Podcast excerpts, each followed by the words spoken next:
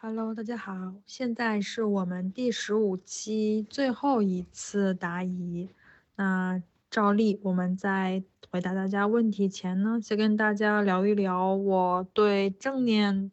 中某一个词儿的观念或者看法的转变吧。或者说，就是因为最近在读一些书，然后又有一些体验，那对这个词会有一些新的认识。就是我刚刚打在。呃，屏幕上的解离，嗯，大家可能呃有有一种感受，就是尤其是练完进阶或者练了几期进阶之后，就是会有一种感受，嗯，在正念里面，我们从基础开始一直到现在，其实我们一直都有一个核心能力在练习，就是和情绪和想法保持距离。嗯，我们保持了这个距离，我们创造了空间，然后我们就可以去看待这些情绪和想法的变化。啊，那当然这是在进阶营里面了。我们通过看这些想法、情绪的来去变化，我们知道，嗯，其实我们不需要对他们做什么事情，他们也可以自然变化，这样我们自己就自由了，我们就不会被，呃，对想就是因为想要改变他们，被这种想改变的欲望给绑架，所以我们就自由了。嗯，那其实这个是，呃，正念可以帮助我们去，呃，比如说专注啊，帮助我们调节情绪啊，缓解压力啊，甚至帮我帮我们入眠的一个非常非常核心的关键啊，甚至就是说，呃，正念和 CBT 结合的一个关一个关键点也在这里，就是如果我们和想法情绪。呃，融合在一起了，完全的融合在一起了。我就是我的想法，我的想法就是我。如果你想改变我的想法和信念，那就是在否定我的整个人的价值。那你可能就很难去做 CBT 嘛，你会有一些阻抗，你会有，嗯，就是反正改改变起来会非常非常的难，所以。正念和 CBT 结合的一个关键点也在这里，就是让我们和想法、情绪保持距离。呃，那在所有的文献里面也会提到，这是正念的一个核心机制。嗯，但是对于这个核心机制的翻译，其实有两种翻译啊，一种是解离，一种是去中心化。嗯，解离其实它相对的那个词就是融合，就是对，就是如果我。认为我就是我的想法，我就是我的情绪，我的情绪就是一切，那你就融合了。那解离就是和他们分开，保持距离嘛。嗯，其实去中心化也差不多是这个意思。可是我现在觉得去中心化的翻译会更好一些，为什么呢？嗯，就是呃，我把这一段心得也写成文字发在群里面了哈。就是解离的话，会让我们练习者有一种误解，就是大家在后台提问也经常会提到，就是感觉。那解离是不是让我，嗯，作为第三者去把我的情绪呀、想法、我这些体验当成一种不真实的感觉，或者说，呃，好像我和他们没有任何的关系，然后我就这样很冷漠的观察着自己的体验，甚至有些人可能因此会去追求一种 灵魂出窍的感觉，误解。有些人在提问的时候也会，呃，提到说我我在观察的时候，好像自己的灵魂飘出体外，然后，嗯。在房间的一角看着我的感受这样子，甚至就是那些嗯，比如说有过创伤经历的人，他们很容易体会到这一点，还以为这就是正念练习应该有的感受。但实际上正念不是这样的，就正念它不会让我们嗯变得麻木，让我们有一种不真实感。如果你练到。感觉自己的体验不真实了，麻木了，那你可能是距离有点太远了。那你在接下来到练习的时候，要试着走进你的情绪和，呃想法，还有其他的体验，就是要，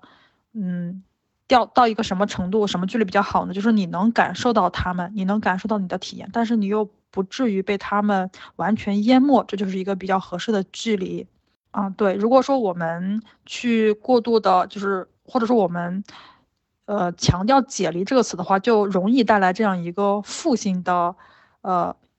副作用吧，或者说这种误解。但其实，在正念里面的观察、觉察或者保持距离，它是为了达到一种去中心化的目的。就是，嗯，以前我可能会认为，就是我我不在做正念的时候，可能会认为我的想法就是全世界，或我的想法占满了全世界。又或者说，我的想法它就是世界的中心，所有的人可能在我的世界里面，所有的人 都会围着这个想法去转，就可能是。比如说，当我感觉到绝望的时候，那个想法可能就是全世界了。然后所有的事情都在证明着这个想法，它就是一个像一个擎天柱一样。嗯，那对于某些敏感的人来说，可能体会更深刻。就是当你觉得好像就是做了一太一件不太恰当的事情的时候，你总会担心别人要评判你。你觉得你就是全世界，你觉得你这个事事情啊，就是至少是当前这段时这段时间以。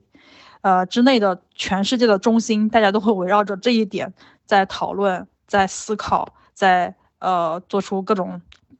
猜测。然后这是外部的，然后在你内心深处呢，在你内心的深处或者在你的内在体验里面，你的这个敏感的想法和情绪也是你自己世界的中心。嗯，因为它是中心，它被误认为事实，那么当然你的一切的反应。啊，包括你的情绪反应和行为反应都会围绕着这个中心去转嘛？但是在正面的觉察里面，我们要嗯恢复这些想法、体验、感受，他们本来应该有的位置，就是他们其实都是世界的过客，而那个正在观察的自己，你正在观察的你，可能才是你的世界的中心。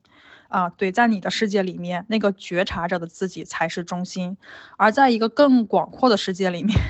比如说，在一个呃，对，一个环境，一个环境，一个有呃不同的人组成的一个小小环境呀，小社会，甚至是更大的环境里面，你也不是这个世界的中心。嗯，如果。你只是把你当成这个环境和世界中的普通的一员来观察、来看待的话，可能，呃，我们的情绪呀，我们的压力也会自然的恢复到它合适的度。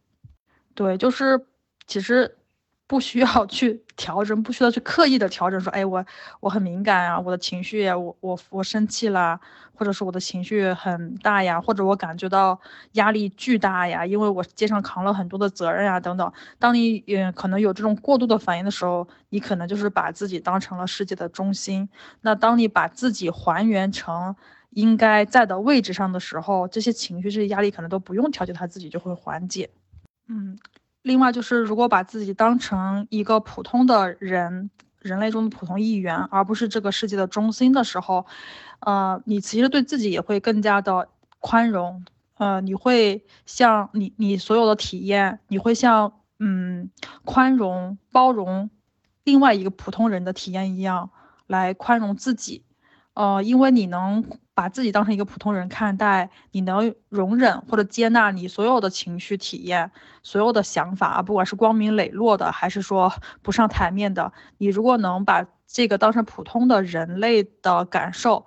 来接纳的话，那你也可以推己及人的去理解别人。所以说，在正面练习一段时间之后，我们可能会变得更加包容呀，更加的有同理心呀。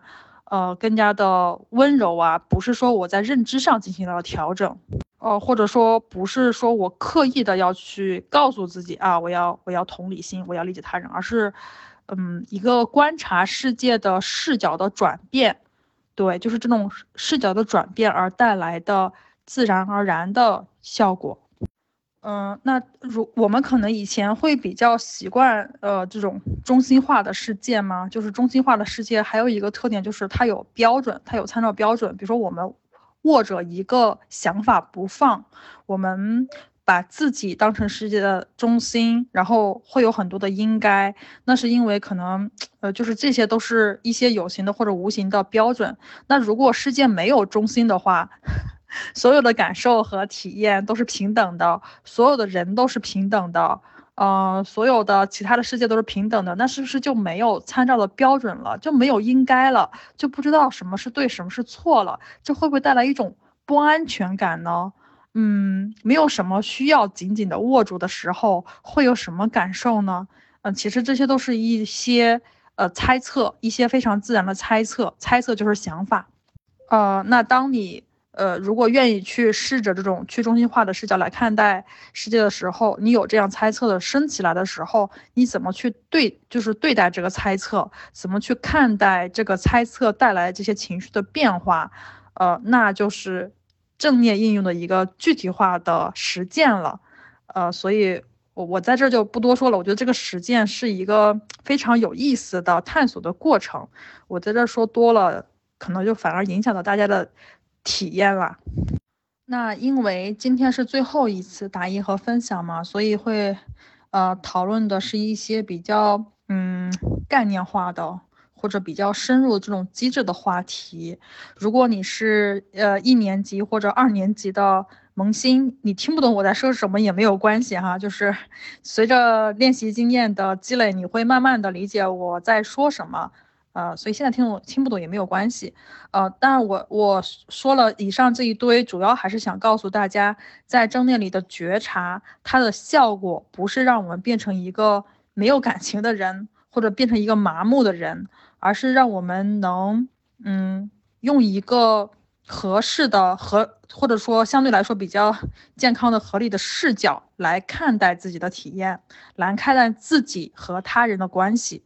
来看待自己和这个世界的关系，其实这也是我们进阶营最后几天讨论的。呃，和世界建立连接嘛。之前前几期还有人问说，呃，怎么建立连接？什么是连接？其实这个连接也就是，嗯，也可以从这方面来理解吧。就是你怎么看待你和，呃，你和你自己的这些体验的关系？你怎么看待你和他人的关系？你怎么看待在呃这些关系网中你的位置？